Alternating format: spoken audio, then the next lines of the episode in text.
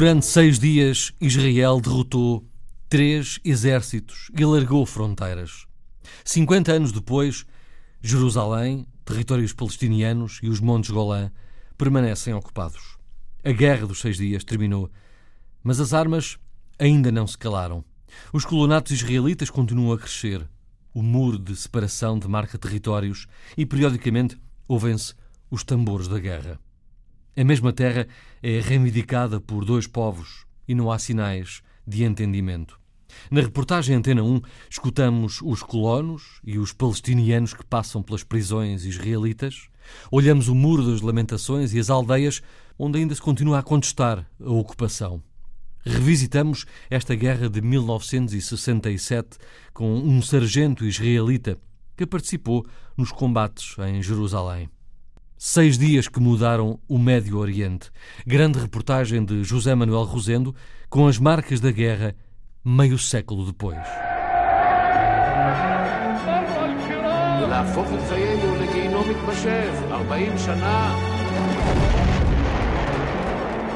Depois de seis dias de guerra, seguiram-se 50 anos de ocupação.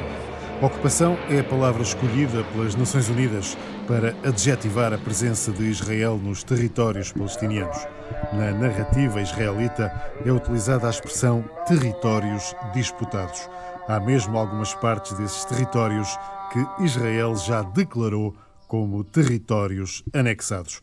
São consequências do que aconteceu em 1967, entre os dias 5 e 10 de junho, quando Israel derrotou os exércitos do Egito, Jordânia e Síria. As cicatrizes estão no terreno e, terminada a guerra, a região não encontrou a paz.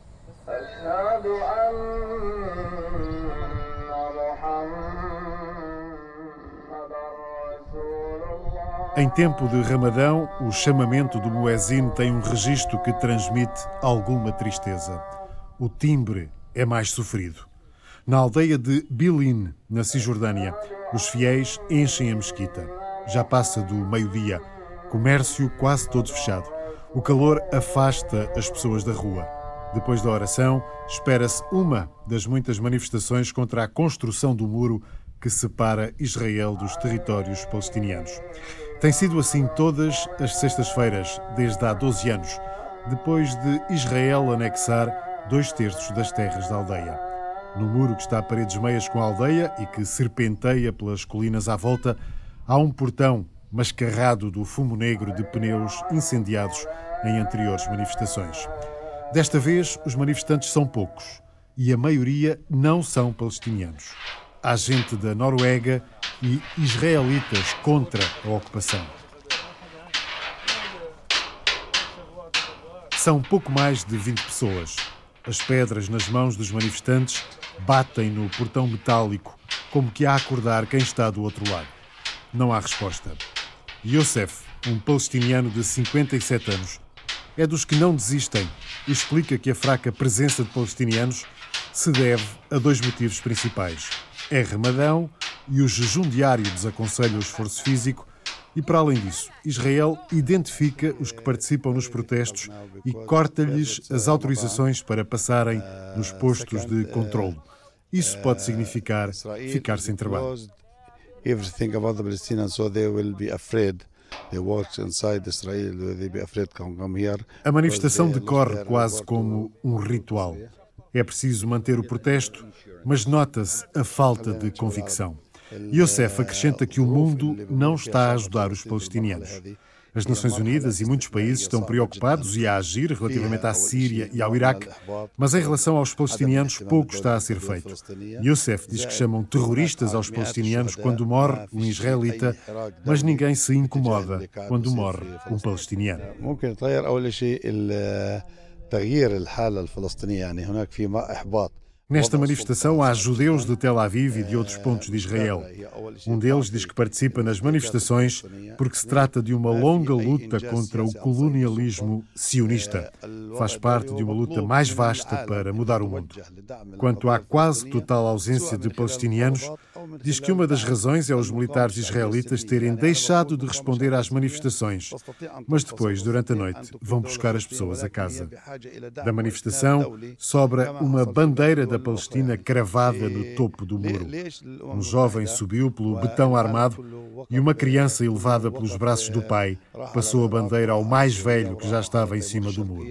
Lá ficou. Uma das pessoas que os militares israelitas foram buscar a casa durante a noite foi Mohamed Adib Abu Rama. Tem 23 anos e gozava do primeiro dia de liberdade em casa depois de ter estado preso 18 meses. Foi um dos cerca de 7 mil palestinianos presos neste momento por Israel.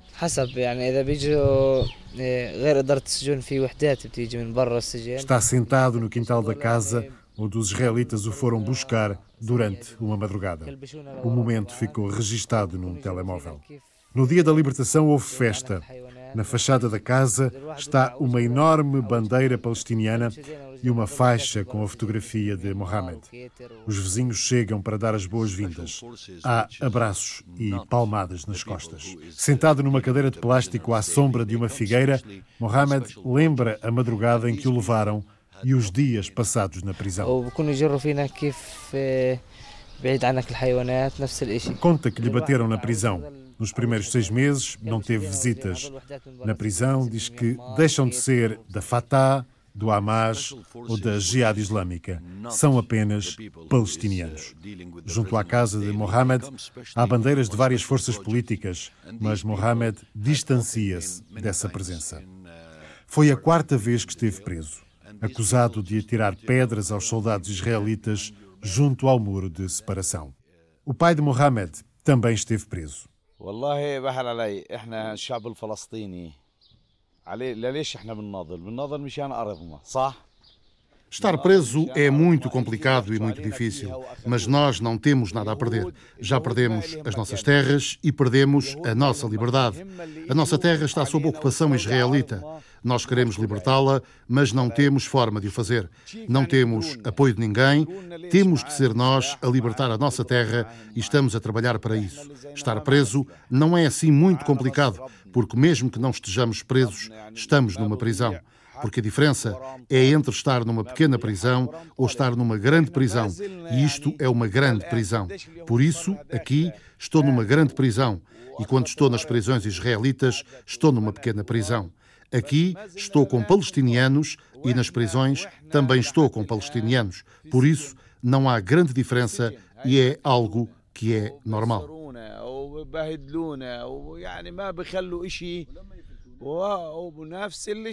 Estar preso parece que é uma parte natural do destino. O pai de Mohamed não foi visitá-lo à prisão precisamente por já ter estado preso.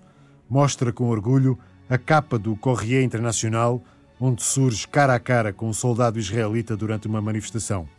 Mostra também uma fotografia em que baixou as calças frente ao soldado israelita que o baleou numa outra ocasião. Tem cicatrizes de quatro balas nas pernas diz que o soldado, ao ver as cicatrizes, não reagiu. Nesta aldeia de Bilin, são estas as histórias que há para contar. Histórias com raízes na ocupação. Mais a sul, Hebron é um dos retratos maiores da divisão entre palestinianos e israelitas. É uma marca forte do potencial de conflito que resulta da instalação de colonatos em territórios palestinianos neste caso concreto, bem no meio de uma cidade palestiniana. Em Hebron, no meio da cidade, há um posto de controlo. Algumas centenas de colonos vivem numa parte da cidade velha. Nesta zona da cidade, a maioria das casas e lojas árabes estão vazias. Apenas alguns palestinianos que ainda lá têm em casa conseguem a autorização para atravessar o checkpoint. A loja de Abdel Rauf é o sítio ideal para observar o movimento no checkpoint.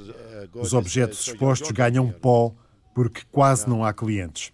Ainda por cima, os colonos que aqui circulam livremente já atacaram esta loja. Há apenas alguns, poucos, turistas ocidentais, curiosos com o posto de controle. Abdel não se incomoda. Apesar do Ramadão, oferece água e café a quem chega.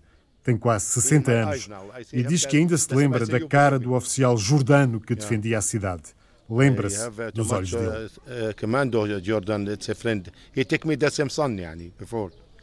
Abdel Raouf lembra-se bem da guerra dos seis dias e do momento em que as tropas israelitas entraram na cidade. Entraram e não houve grandes problemas, porque o sheik da cidade foi o homem certo, no lugar certo. Agora há problemas. O posto de controle no centro da cidade é a marca dos problemas. Fica a poucos metros da mesquita de Ibrahim, que também é sinagoga. É lá que estão os túmulos dos patriarcas. Judeus e muçulmanos rezam no mesmo local em dias e horas diferentes. Entram por portas diferentes. Em 1994, um colono israelita massacrou dezenas de palestinianos que rezavam na mesquita. A população faz as compras no lado palestiniano por entre patrulhas israelitas.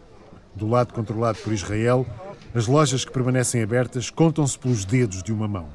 Nesse lado, as ruas estão desertas. Passam apenas carros com colonos e alguns palestinianos de passo apressado e olhos no chão. Zordi Raja é um dos que passa com os sacos das compras.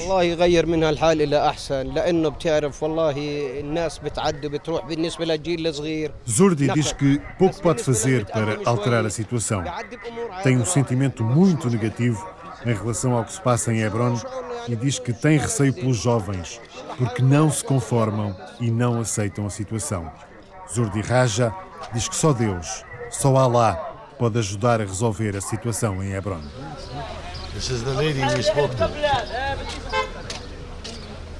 Atualmente são cerca de 200 os colonatos na Cisjordânia e em Jerusalém Oriental. Continuam a crescer. As notícias de mais construção nos colonatos são frequentes. Um dos que parece estar estabilizado é o colonato de Eli, a meio caminho entre Jerusalém e Nablus. Nasceu em 1984. Há segurança armada à entrada, bandeiras de Israel por todo o lado, fitas azuis e brancas, as cores da bandeira. Há sinagoga e jardim de infância, há um pequeno centro comercial.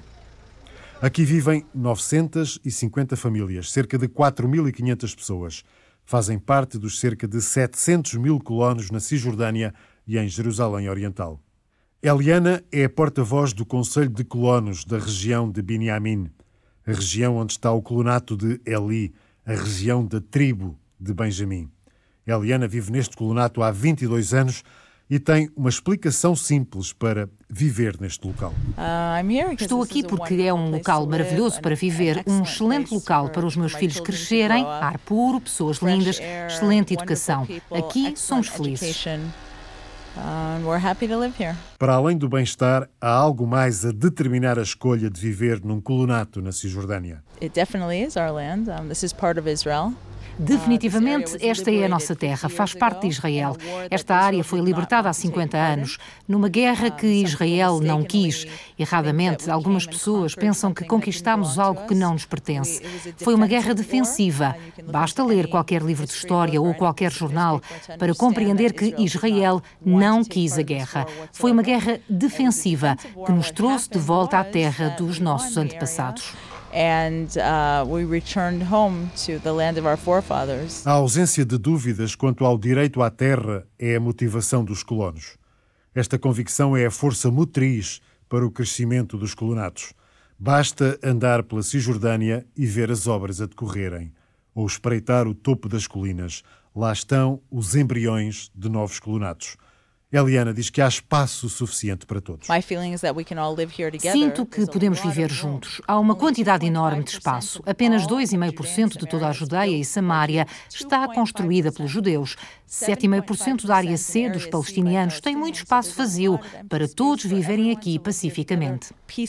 A área C, a que Eliana se refere, é a parte da Cisjordânia em que a autoridade palestiniana não tem qualquer intervenção. É a área em que Israel controla a segurança militar e civil. Desde a segunda intifada, em 2000, que Eliana admite uma maior distância em relação aos palestinianos. Diz que alguns palestinianos trabalham no colonato de Eli e outros trabalham num parque industrial próximo do colonato. Os argumentos utilizados quase deixam perceber que a ocupação da Cisjordânia é algo de bom para os próprios palestinianos. E Eli diz que é isso mesmo que já ouviu dos próprios palestinianos. Não sei, mas o que tenho visto e o que as pessoas dizem em privado, e falei com muitas porque estudei árabe na escola, e falei e conheci pessoas, todas as pessoas estão felizes. Não sei se dizem isto nos média, mas o que acontece é que a vida continua. A questão não é se é melhor para nós ou para eles. É um facto. Os factos no terreno são as pessoas viverem juntas. As pessoas sabem como construir as vidas em conjunto e estamos a fazê-lo. Penso que os médias internacionais e os governos tornam o problema maior do que realmente é. Um facto consumado, sem retrocesso possível. É esta a perspectiva dos colonos. Para sustentar esta tese, Eliana dá o exemplo da faixa de Gaza, território de onde Israel retirou os colonatos em 2005, mas onde Eliana diz que nada melhorou depois dessa retirada. Na perspectiva de Eliana, a solução dois Estados também não resolve nada e o crescimento de colonatos não é um problema. Deixamos o colonato de Eli.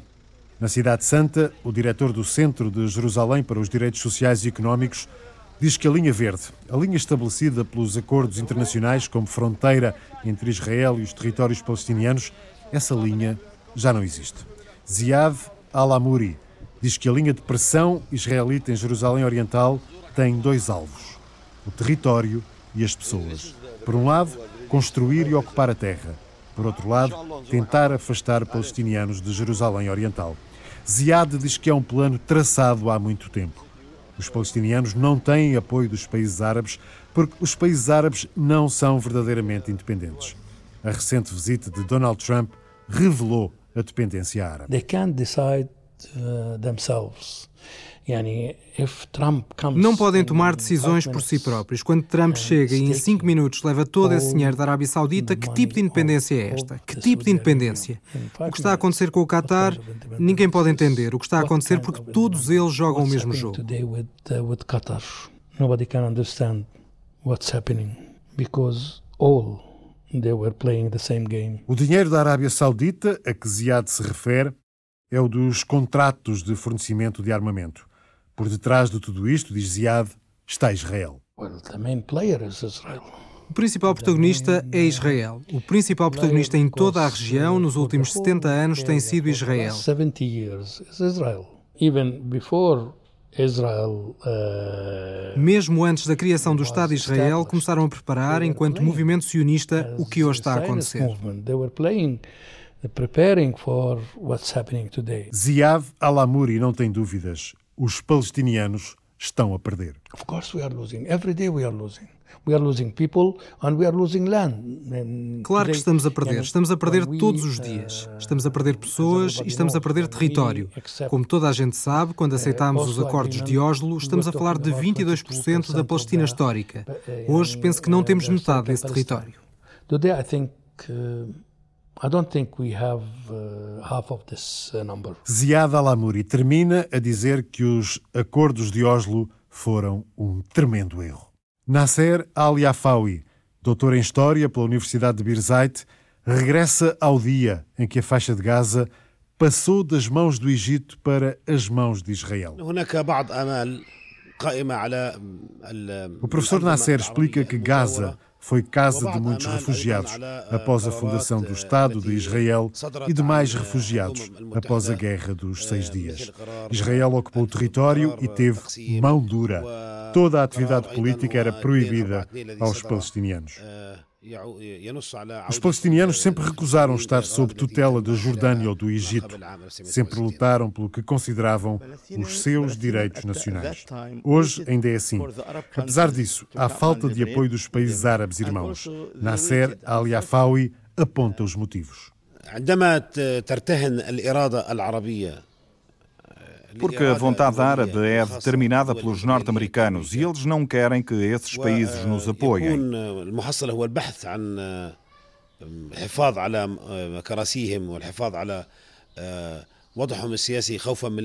E também porque querem evitar mudanças nos seus próprios países. É por isso que não nos apoiam.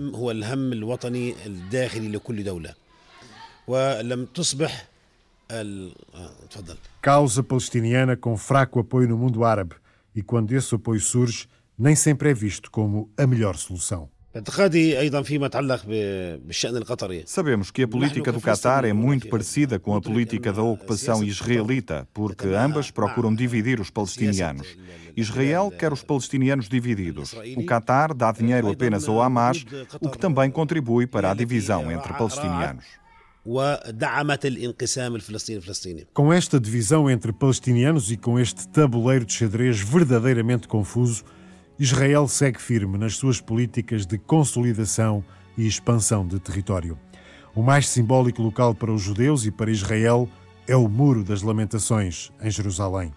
O local, sagrado, foi conquistado ao segundo dia da Guerra dos Seis Dias. Jaime Dentes participou na Batalha da Cidade Santa.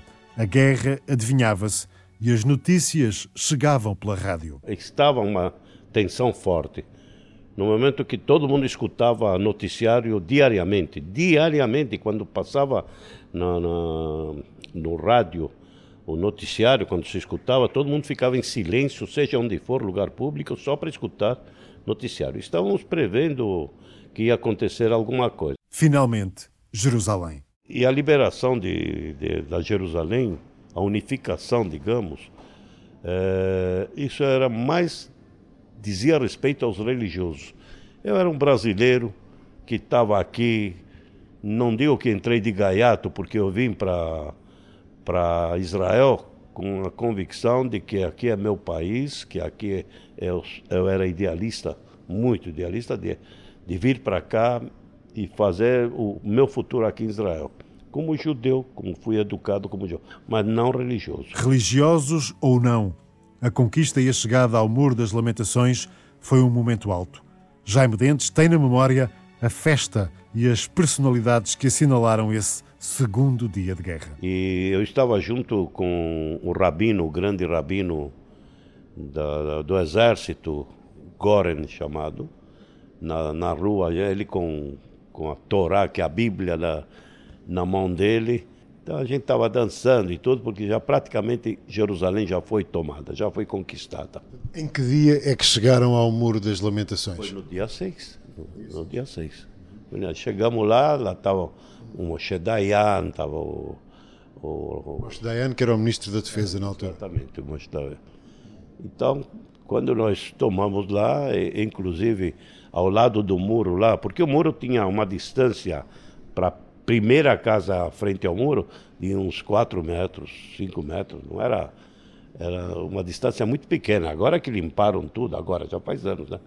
Que limparam tudo lá para o público chegar e fazer suas orações no Muro dos Lamentos. O dia é sempre lembrado, mas se essa memória se mantém, a política seguida nos últimos anos não agrada a Jaime Dentes, o sargento que fez parte da Batalha de Jerusalém. Eu fui para a guerra por ser um israelense convicto que aqui é meu país, para defender meu país.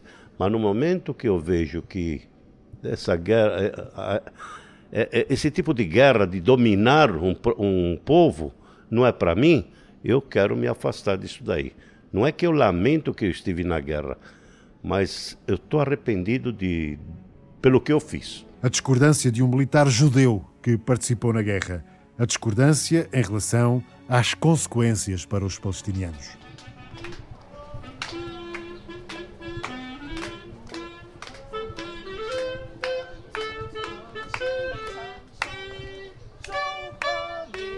Quem entra na cidade velha de Jerusalém pela Porta de Sião, ou Porta de David, pode ver cravadas nas pedras as marcas de muitas guerras que fazem a história da cidade. É o acesso direto ao bairro judeu as ruelas levam ao Muro das Lamentações. Há muitos homens vestidos de preto e branco, são os judeus ortodoxos. Outros de kipa. Passada a segurança, há um campo aberto onde antes havia o tal bairro de que falava o sargento Jaime Dentes e que foi destruído logo após a tomada da cidade. Ben Rassi Aúcha é um judeu ortodoxo de longas barbas e olhos claros. Vem a sair da oração. Depois de aceitar falar para o microfone, fala sem esperar pelas perguntas. Conta que este é o lugar mais importante para os judeus.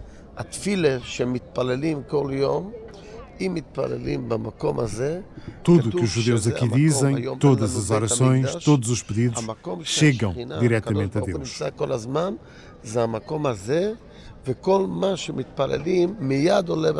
Sobre a Guerra dos Seis Dias, faz um compasso de espera para alinhar as ideias.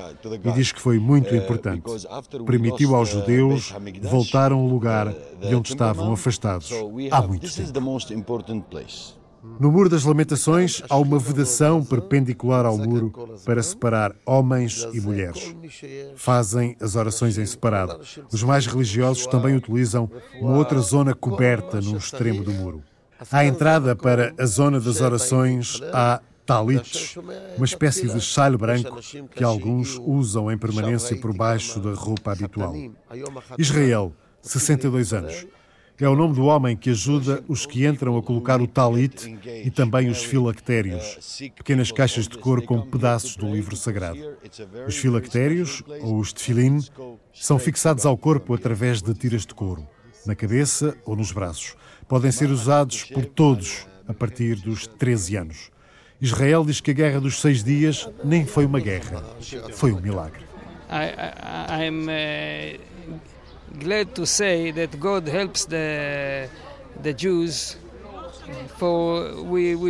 Estou feliz por dizer que Deus ajudou os judeus. Estivemos dois mil anos fora do país. Regressar foi um grande milagre. Na Guerra dos Seis Dias, apenas levantando um dedo, deu-nos Judeia e Samaria e Jerusalém.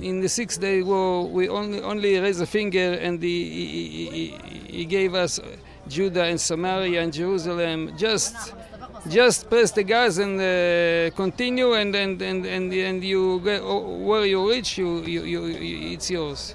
Uh, Percebemos que Deus gosta de nós, protege-nos e através disto ficamos mais próximos de Deus. Não foi realmente uma guerra, foi um grande milagre. By this we, we, we, uh, we will be closer to God. And uh, no, we, we, it, it, was not a real war. It was just a, a big, big miracle. No Muro das Lamentações há grupos de crianças, andam acompanhadas de professores. Aprendem o significado deste muro sagrado. A professora tenta explicar. Jerusalem is uh, Jerusalem is uh, important for uh, for uh, for, is, for Israel and for Jews. Ushalai, Ushalai, that's mean Jerusalem? Yeah, yeah. Jerusalem means Jerusalem in English. In Hebrew, uh, Jerusalem is Jerusalem. Are you yeah. learning about the Kotel? The... Kotel, em hebraico. Kotel é assim que se diz Muro das Lamentações, desde 1967, com acesso aberto ao povo judeu. A Guerra dos Seis Dias divide. O muro de separação divide. A leitura da linha de fronteiras divide. Esta é uma terra em que tudo parece dividir e há pouco a unir as pessoas. A própria sociedade israelita está dividida quanto à ocupação dos territórios palestinianos. Para assinalar o fim da Guerra dos Seis Dias, precisamente no dia em que passaram 50 anos do final dos combates, várias dezenas de israelitas estenderam uma imensa faixa verde no local onde passava a linha verde.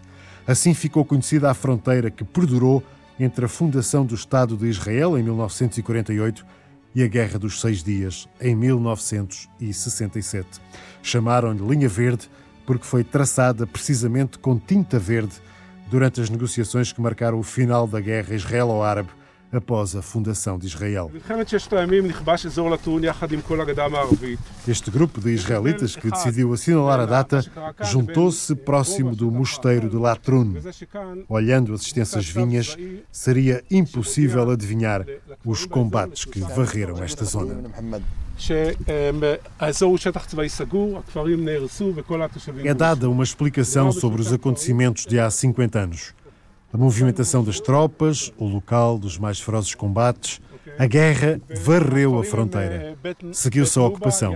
Em Israel, principalmente os movimentos pacifistas de esquerda defendem o fim da ocupação. Desenrolar esta faixa verde é sobretudo um ato simbólico, como explica Ronnie. The, the left can't stay silent. A esquerda não pode ficar em silêncio, por isso decidimos organizar a marcha ao longo da linha verde, porque não existe nos mapas israelitas, não é ensinada nas escolas, ninguém sabe onde é. Foi por isso que decidimos simbolicamente marcar a linha verde. So that's why we decided that symbolically our protest will be to march and spread, you know, the green thing. Outro ativista, David, trabalha numa organização bilingue que junta crianças israelitas e palestinianas.